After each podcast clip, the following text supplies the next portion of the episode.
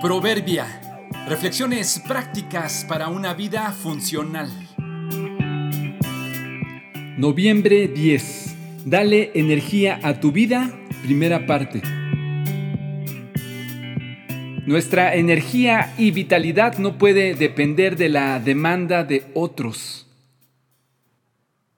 Se supone que la batería de nuestros teléfonos inteligentes debería durar muchas horas con una sola recarga, pero en la realidad no es así. Encontré en una revista algunos trucos para aprender cómo ahorrar la energía. Leyendo los consejos me di cuenta que se pueden aplicar perfectamente también para el ahorro de energía de una persona. Aquí viene la primera de una lista de nueve propuestas. Número 1. Elimina las aplicaciones que no uses. Muchas veces las descargamos solo para probar, pero en realidad no las necesitamos. Elimina de tu vida las actitudes o conductas que alguna vez te sirvieron o que imitaste de otros pero que no son necesarias. Número 2. Decide qué aplicaciones deben funcionar de día y cuáles de noche. Muchas funcionan en segundo plano sin que te des cuenta. Decide descansar cuando es necesario. A veces descansamos en el trabajo y luego tenemos que trabajar en horas inadecuadas. Número 3. Desactiva notificaciones.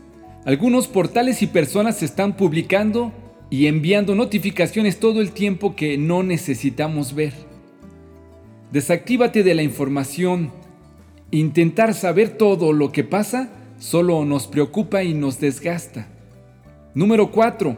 Apaga los servicios de localización.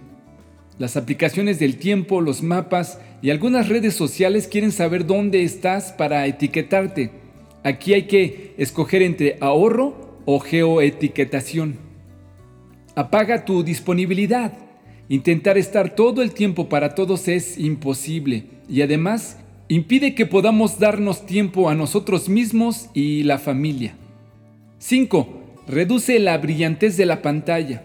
Exceder la luminosidad y usar más de la necesaria solo hace que se consuma mucho más rápido la batería. Reduce tu protagonismo. Pretender ser todo el tiempo el alma de la fiesta el que más destaca o brilla solo derrocha nuestra energía. Hay tiempos para ser protagonistas y tiempos de ser anónimos. Tenemos que atender seriamente nuestras fugas de energía, de lo contrario, terminaremos agotados antes de tiempo.